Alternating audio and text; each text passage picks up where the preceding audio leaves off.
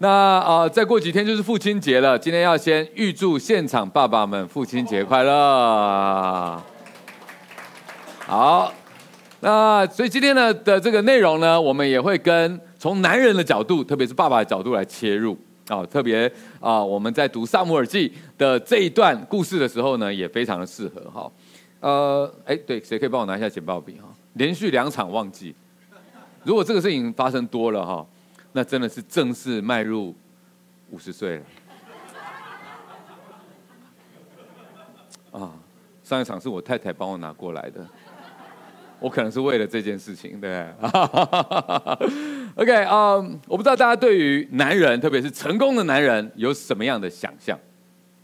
这个问题，我请 ChatGPT 列出了三个成功男人的要件哈，这不是出自圣经啦。啊。那啊，大家来参考一下。第一个，事业成就跟财务稳健；第二个，家庭跟人际关系；第三个，健康跟幸福。这个呃，人工智慧哈 AI 呢，它所产出来的这些文字呢，是根据大量的资料啊所得到的。也就是说，这差不多就是大众对于这个男人成功男人啊的一个啊想象这样。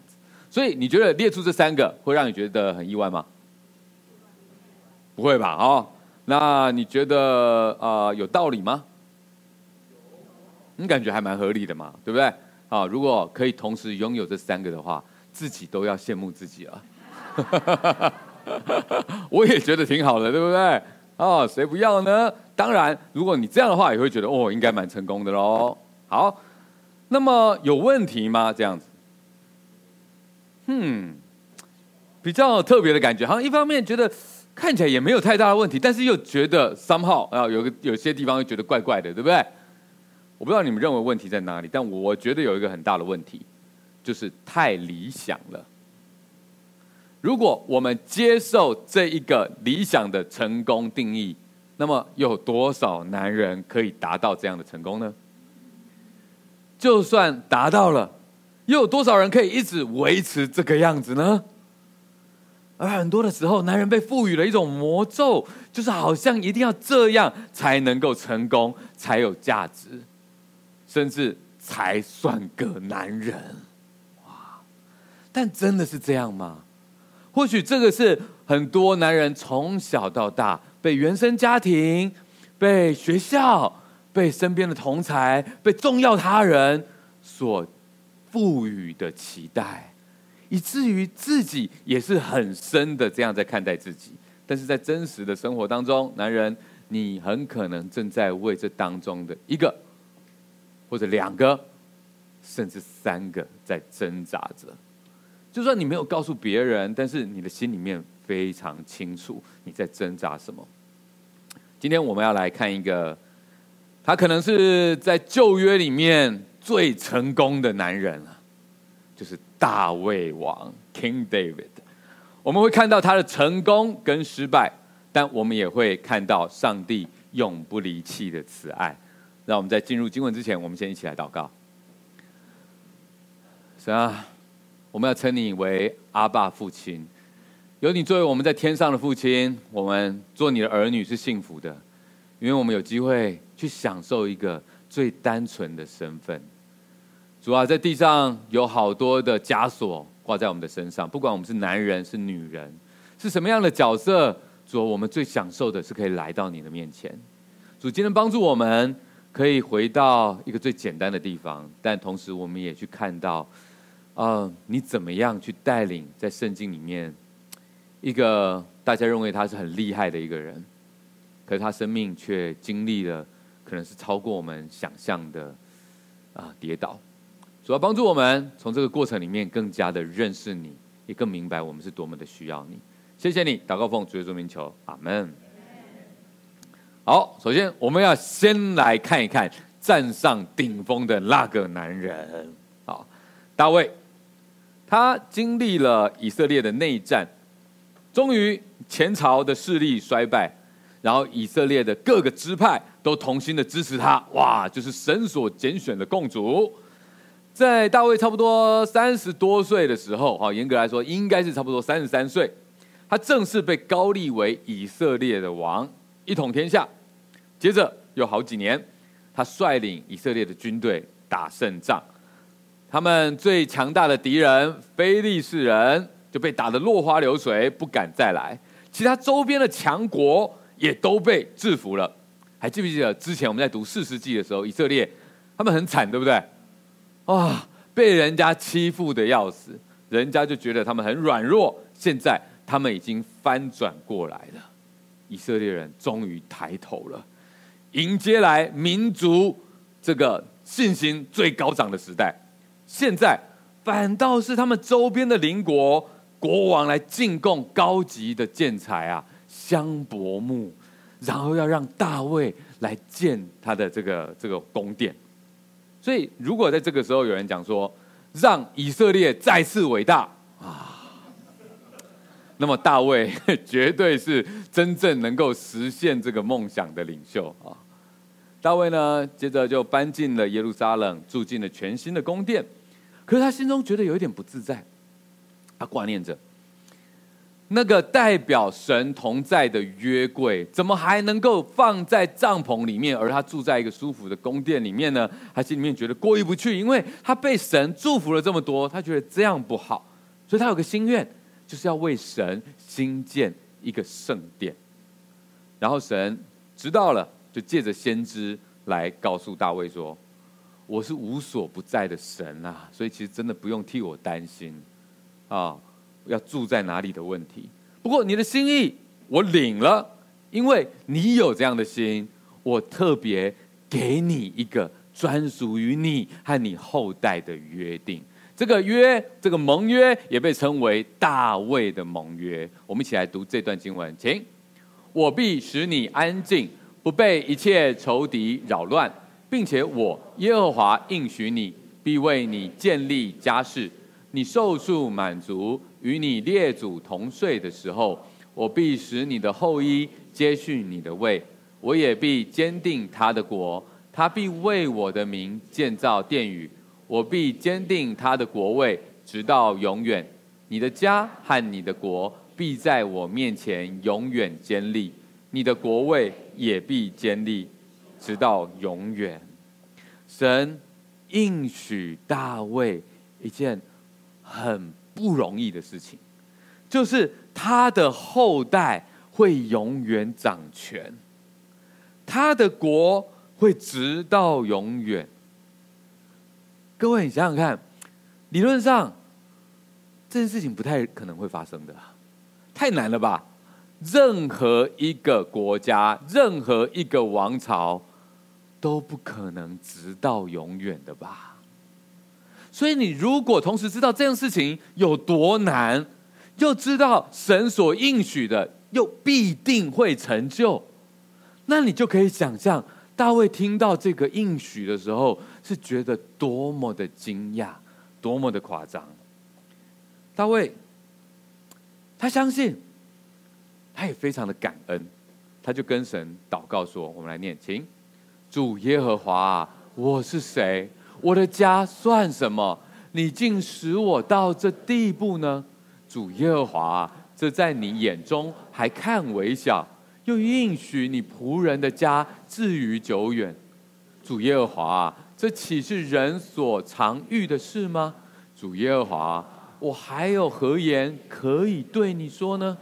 因为你知道你的仆人，你行这大事是仆人知道。是因你所应许的话，也是照你的心意。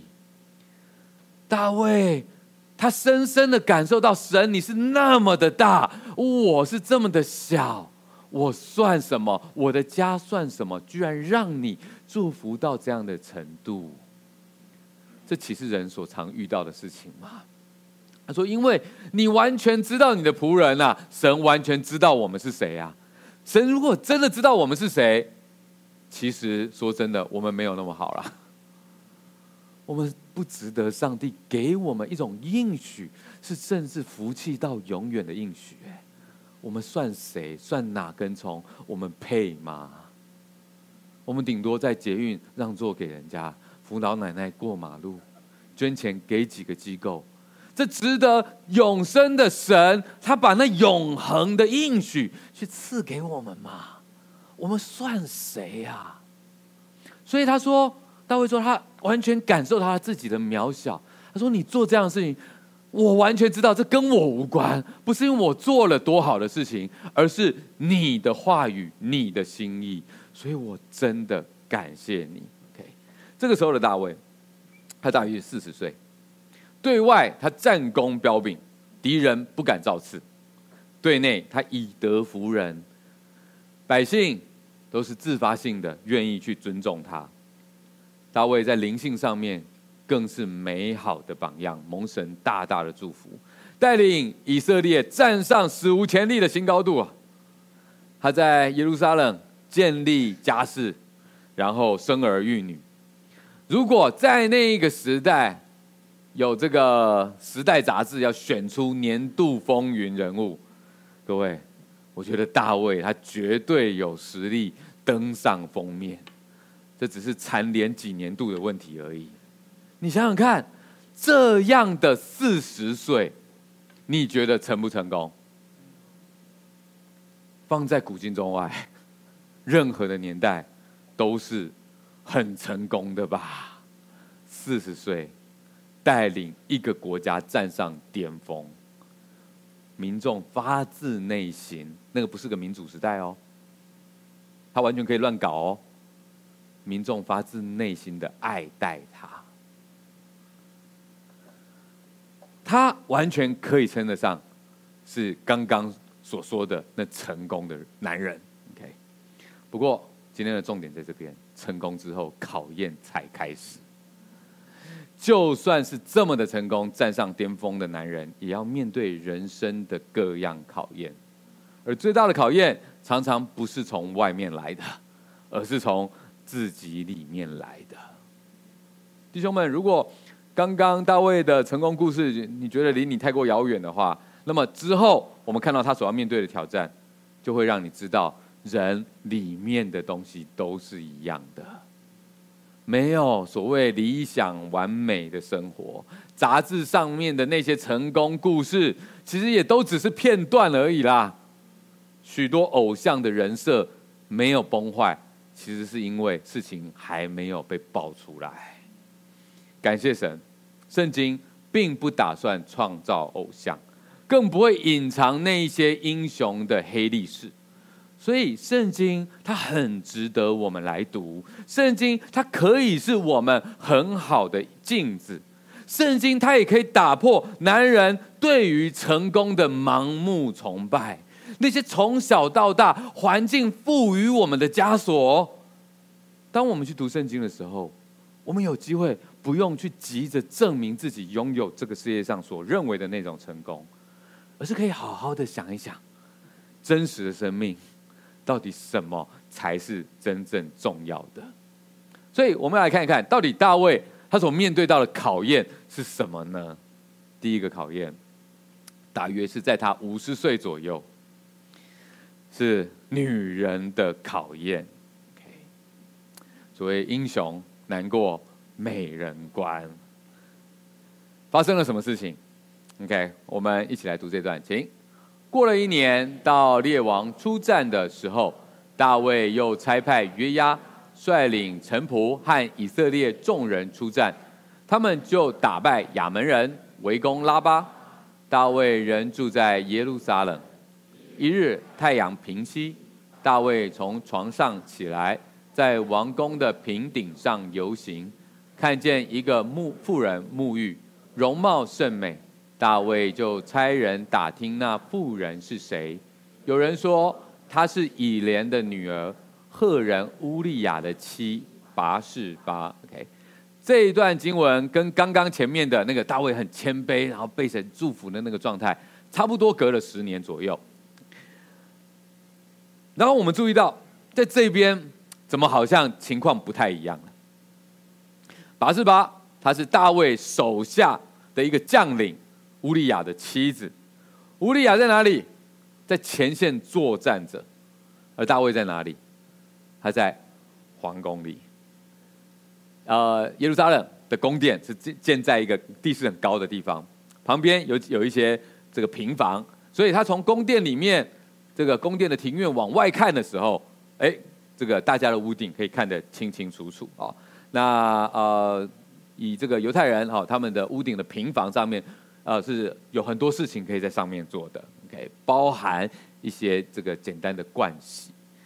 那么大卫在宫殿上看到了拔示巴，不小心看到是一回事，看到了动心要去打探消息纳入后宫又是另外一回事了。想要纳入后宫是一回事，而知道了他是部队里面勇士的妻子，还运用权力招来拔示巴，强行跟他发生关系，甚至让他怀孕，这又是另一件事情了。当然，在那个时代的背景，国王或许他完全有权利这么做，但是这个大卫跟过去以德服人的大卫，你觉得怎么样？很不一样哎，这不是一个合神心意的领袖应该会有的想法吧？难道大卫不知道自己做了肮脏事吗？他当然知道啊，所以他试着隐藏自己让拔示巴怀孕的恶行。他把乌利亚从前线招回来，希望让乌利亚回家跟太太同房，然后他就可以把怀孕的责任推给乌利亚。可是乌利亚他忠心耿耿，他说：“我的弟兄们在战场上面拼死拼活，我怎么可以回到家中呢？”他打死都不肯进他的房门。OK，所以大卫只好把他送上前线最危险的地方，设计让他战死，这样他自己就可以顺理成章的把拔示巴收入宫中当另外一个妻子。过去的大卫不是这样的吧？对于大卫，对于那些陪他一起逃难，然后为他征战的勇士，他是多么的敬重他们，多么的感谢他们。而现在呢，他却为了贪图美色，谋杀了自己忠心的勇士。大卫到底是怎么变成这个样子的？刚刚我们在读这个经文的时候，你有没有觉得有一些地方怪怪的？有注意到吗？他到底是为什么会变成这个样子？除了当然很有可能，他现在是拥有所有的权柄了，绝对的权力带来绝对的腐败。我想除了这个之外，可能还有一个蛮大的原因，是他渐渐的失去了目标。有没有注意到这个时候的大卫，他治国平步青云，他已经有很好的团队，他再也不需要随着部队出征，人家出去打的时候，他在哪里？对，在睡觉。他睡到什么时候？睡到傍晚去。这跟之前我们认识的大卫很不一样，对不对？他以前要带着兄弟四处跑路，躲避扫罗的追杀，或者他刚上任的时候是亲自带领着部队去平定外患。这跟那个时候实在是差太多了。有时候真的，当我们面对危机来临、面对苦难的时候，反倒是让我们整个精神专注起来，逼着我们每天要谦卑的倚靠神来往前走。但是安逸的日子、无聊的生活，却是很多时候是生命崩坏的导火线。所谓的保暖思淫欲啊。失去目标的男人，内在会变得非常的软弱，很容易被撒旦诱惑和攻击。失去目标，另外一个极端的状况，它不是说你已经过得太舒服了，而是你有太多的挫败了，使得男人只想要舔自己过往的伤口，不敢往前走。这也会让男人失去目标，而每个人。在这样的情况之下，破口都不同。对大卫来说，他的破口是在于这个情欲上面，在于滥用权柄上面。可是对了其他人来说，有可能这个破口，在他失去目标、失去方向的时候，他可能很容易发怒，他可能很爱乱买东西，可能在不同的地方，大卫他跌了一大跤，神非常的不喜悦。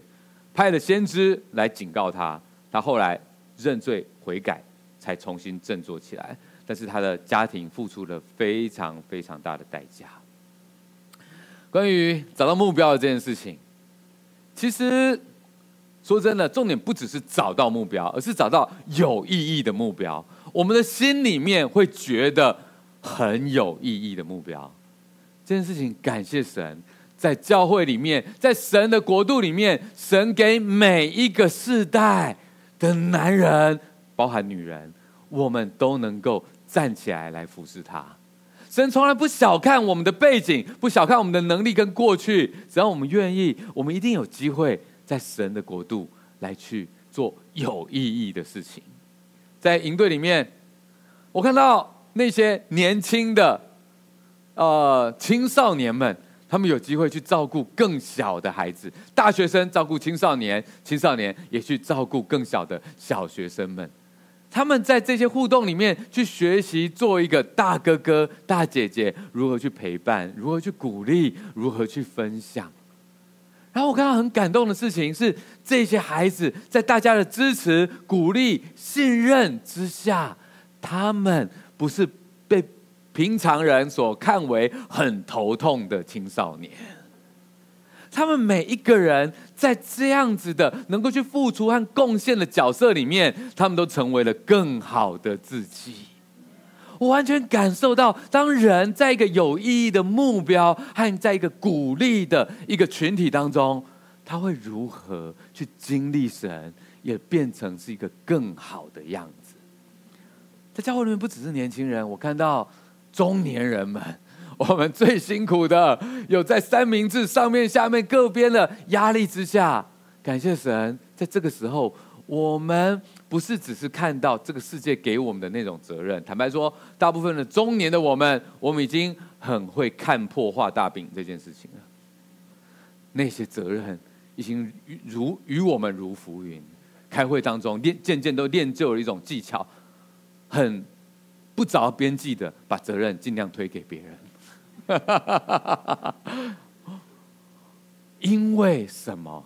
因为我们不觉得那一些目标是让我们觉得很有意义的。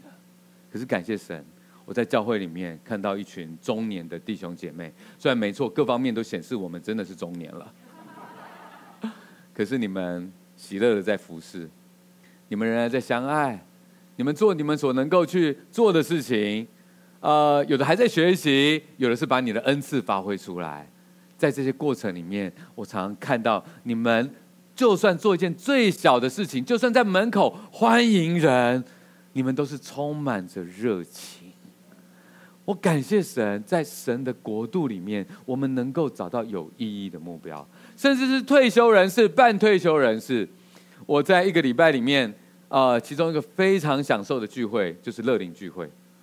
我们人不多，但是我记得跟这些啊乐龄的弟兄或者来一起来服侍乐龄的弟兄们，我们每次在聚会的时候，我都觉得好开心、好鼓励哦。我们虽然不是太多的弟兄，但是呃，当毛飞出来带领大家做操八段锦的时候，哇，我们就觉得真的就是他就是很适合做这件事情，你知道吗？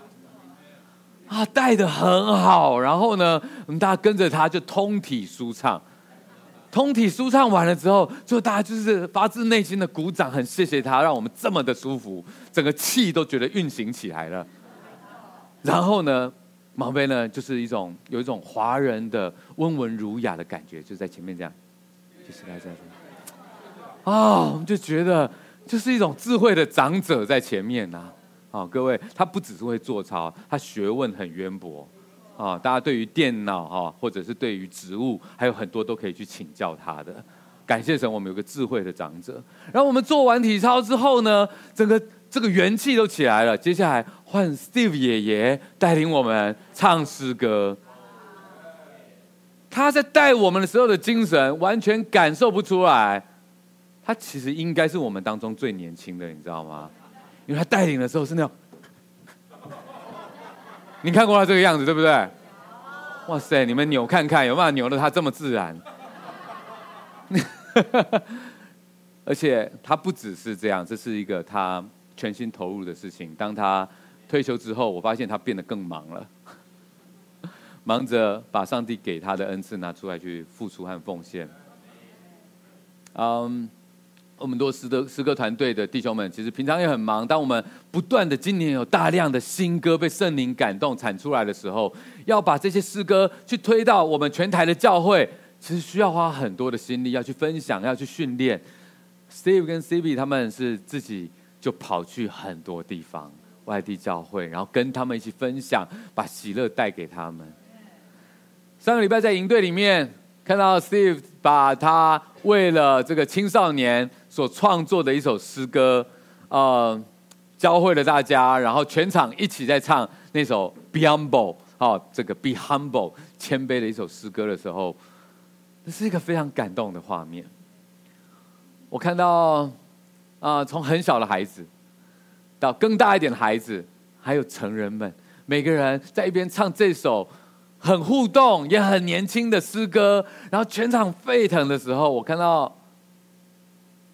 Steve 他知道他在被神使用做有意义的事情，你知道那个在他眼中的满足感，是我盼望在座的各位，尤其是男人们，你们会深深感受到的，因为我知道这个世界没办法给你有这样子的满足。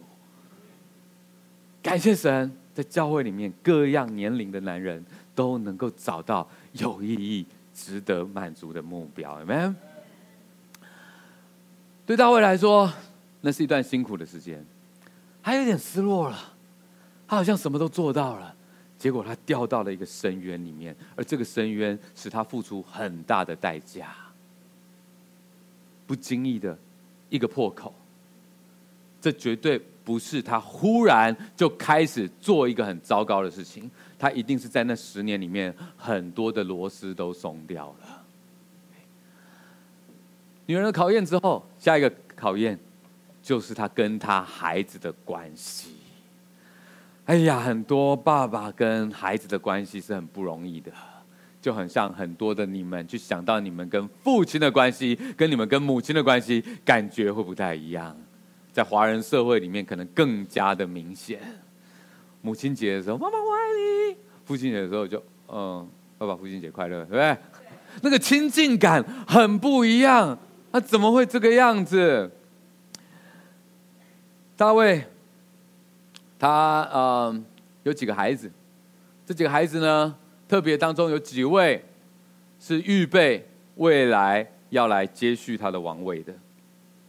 他们之间发生了一些蛮严重的事情。我们念这段经文，请大卫的儿子押沙龙有一个美貌的妹子，名叫他玛。大卫的儿子暗嫩爱他，暗嫩为他妹子他玛。忧急成病，他玛还是处女，暗嫩以为难向他行事。好，这边呢有几个名字哈，他们之间的关系是这样：押沙龙跟他玛是同父同母的兄妹，而安嫩呢跟他们是同父异母的好的兄弟姐妹关系。OK，所以当安嫩他觉得哇。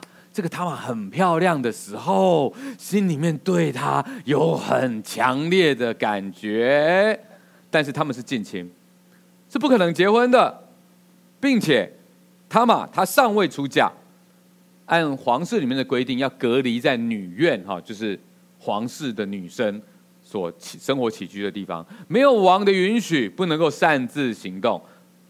而暗嫩在他心中所想的是要去玷污他，而不是爱情，所以他用了诡计，让大卫允许他嘛出来照顾他，就这样哦，我生病了，这样啊，这种苦肉计从很早以前就会出现啊。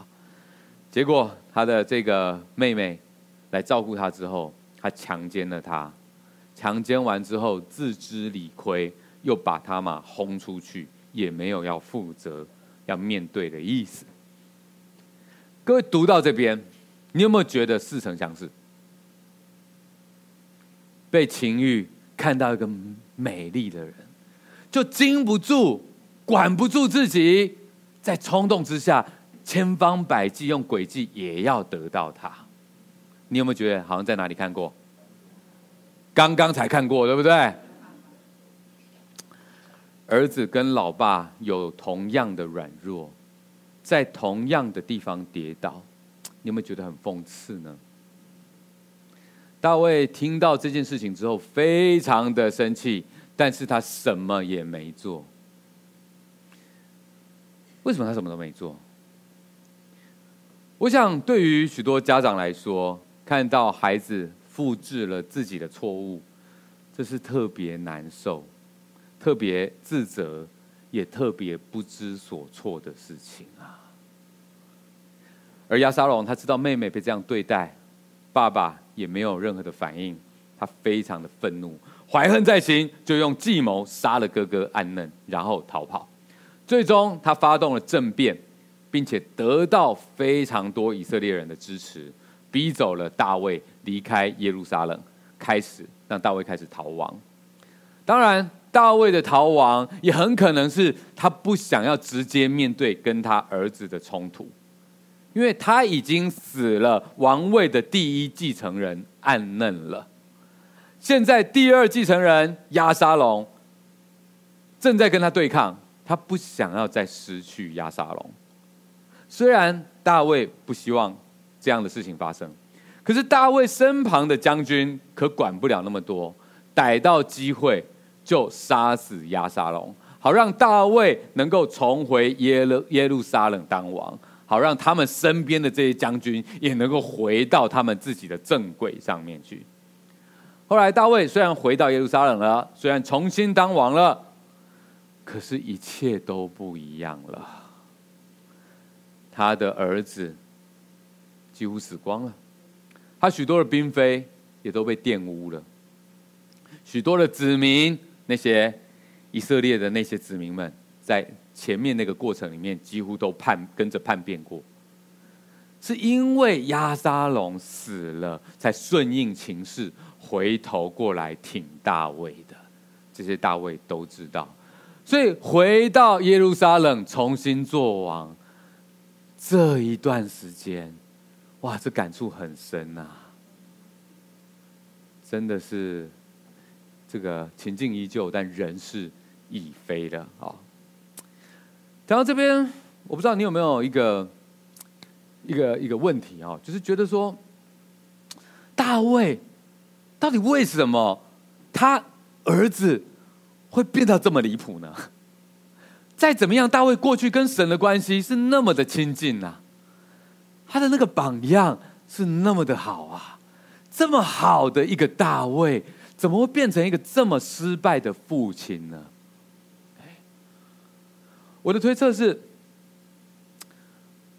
大卫他在年轻的时候，他对神的那片忠心，当他作为王之后。他开始变得非常的忙碌，同时他有政治原因，不同的原因，他娶了很多的妻妾，所以这些儿子们，他们在生长在不同的家庭，而且跟他的关系是远离的，彼此之间是在竞争资源的。这些孩子们，他们并没有看到大卫过去在辛苦的时候是怎么样去对神忠心，然后一步一步走过来的。他们生下来就是含着金汤匙出生的，跟爸爸的关系是遥远的。他们在乎的事情是要争夺在皇室里面未来的资源，同时在这个过程里面，作为父亲的大卫灵性上面也跌倒了。所以，这就好像有许多在拼着事业就。忽略了家庭，只等到晚年的时候回头过来，才觉得为什么孩子跟我都不亲？为什么他们要的都只是我的钱？因为在这一个过程里面，大卫他作为一个父亲，他并没有办法让孩子感受到他跟神之前的那一种关系，孩子所看到的是遥远的父亲，甚至是在灵性上迷失的大卫。所以，如果各位觉得你自己面对中年危机很挑战，那么我们看看大卫吧。四十岁的大卫，看起来那时候他是全世界最成功的男人。但是爬得那么高又如何呢？在后面五十岁，到后来他再重回到耶路撒冷，差不多要六十岁了。那段时间他是重重的摔到谷底呀、如果人忘记了一切都是从神而来的，那么内心那个破口就要导致整个崩坏，而罪的连锁反应就会使他失去了最重要的家人，甚至丢掉了整个国家。难怪。箴言二十五章二十八节，他告诉我们：人不祝福自己的心，就好像毁坏的诚意没有强远一样。哇，真的不容易呀、啊！当爸爸其实蛮不容易的，有好多的责任要扛在肩膀上面，特别是中年的爸爸，上有父母，下有儿女，大家都要靠你，那你要靠谁呢？有时候一念之差就要后悔莫及，压力真的很大。所以男人们，或许成功的定义不是爬得多高，而是能够在神的恩典里面走到最后啊！爸爸们，我们真的需要神的恩典呐！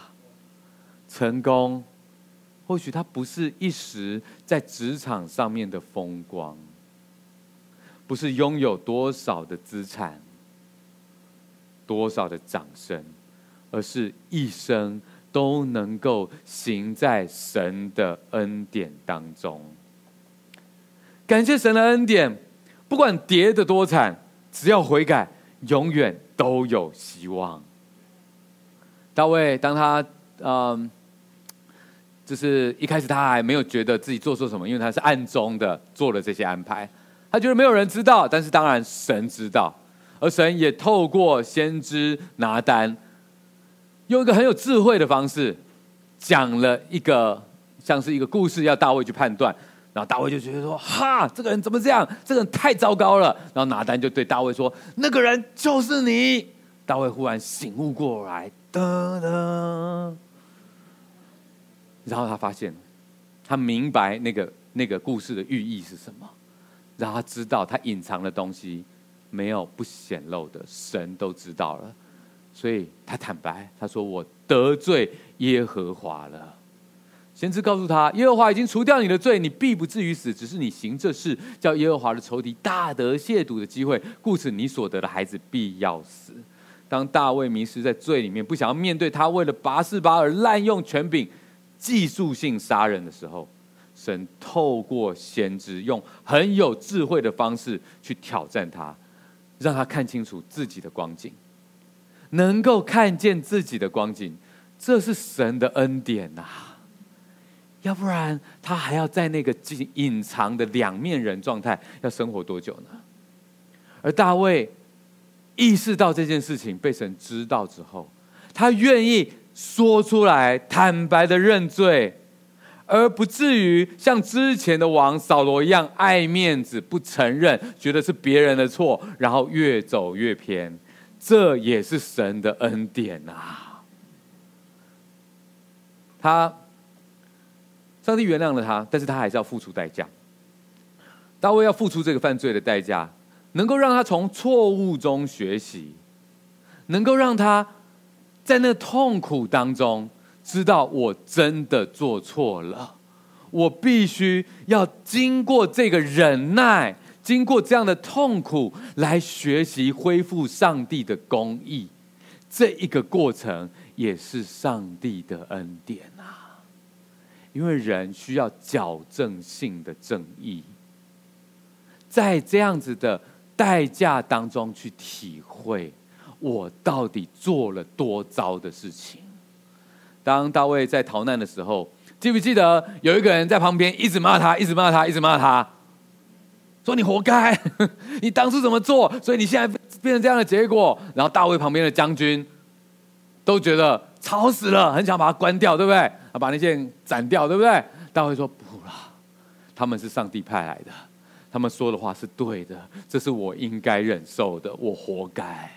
上帝他呃大卫他知道这是他需要付出的代价，他愿意忍受，直到神说这个期间足够了为止。这样子付出代价的过程也是神的恩典，因为这要彰显上帝的公义。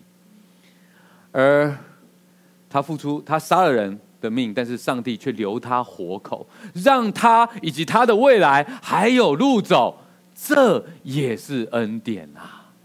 因为原来照着大卫所做的事情，他根本不应该活下来的。当然，这也不禁让我们想到，大卫他本来既预定要来继承的人选都死了，那么神如何实现他跟大卫的盟约？让大卫的后代永远掌权，让大卫的国度可以直到永远呢？真没想到，神可以在人的过错上面成就他的应许。神让拔示巴生下了儿子，再次生下了儿子。这个儿子就是所罗门。那时候他们因为犯罪的那个孩子已经夭折死了。之后，当大卫悔改之后，拔示巴。生下了所罗门，在大卫的晚年，他与这个儿子的关系不再像是之前那样子的疏远跟对立。你看，之前大卫跟其他儿子的关系是非常疏远的。晚年的这个大卫，我们可以从圣经的线索里面看到，他跟所罗门之间的关系是信任的。也许老来得子啊，更加珍惜呀。而他们在灵性上面是同心的，有共同的传承。当然，所罗门后面的事情，那就是他自己要负责了。可是，在那段大卫跟所罗门在一起的时间，你看到那样子的亲子同心的关系，是前面所看不到的。当神的灵进到我们里面，不管是进到父亲的里面，进到儿女的里面，那都会使我们的心柔软。改变，就正如马拉基书所说的，这就是上帝的灵进到我们心里面的时候，它会发生的事情。我们一起来念，请：是父亲的心转向儿女，儿女的心转向父亲。在神的恩典当中，大卫终于在晚年可以看见家庭关系被恢复，国家也重新恢复了秩序，对神的敬拜又火热了起来。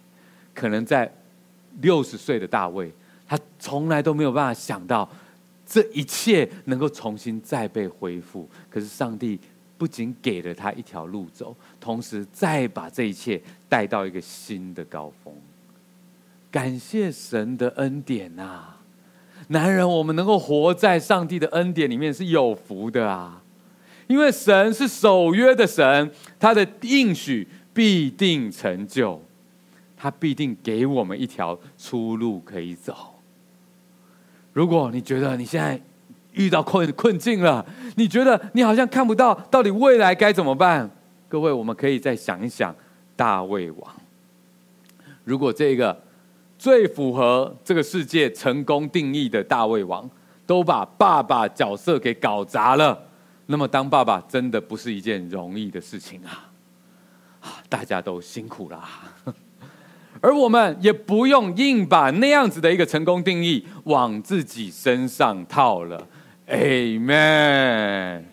真正的成功，在神的眼中，不是能够爬到最高点，而是一生都能够走在神的恩典里面。感谢神的恩典，无论跌得有多惨，别人或我们自己以为多么走不下去了。只要悔改，都还有希望。感谢神的恩典，他的应许必定成就。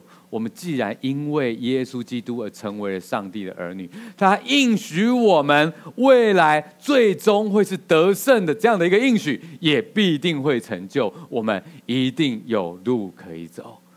所以今天最后，让我们可以一起来唱这首上帝慈爱的诗歌。愿意这首诗歌，我们献给神，也用这首诗歌来祝福在座以及在荧幕前面的每一个男人。让我们站起来唱最后这首诗歌，Amen。